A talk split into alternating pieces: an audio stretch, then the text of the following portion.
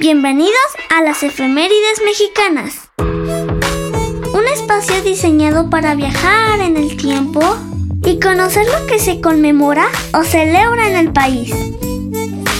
En un minuto te compartiré los acontecimientos más representativos que hace algunos años marcaron nuestra historia.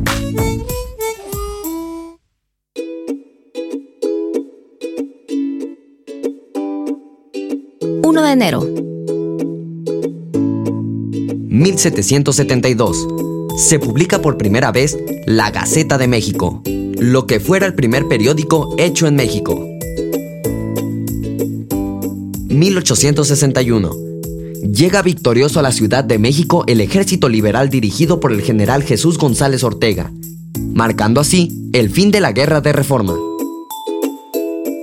1873. Se celebra el nacimiento de Mariano Azuela, escritor y médico, autor de libros clásicos de México como Los de Abajo, una de las novelas más icónicas de la Revolución.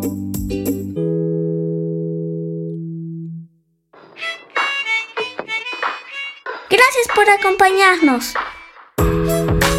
Y no olvides que tenemos las efemérides de los 365 días a tu disposición en todas las plataformas. Nos escuchamos a la próxima.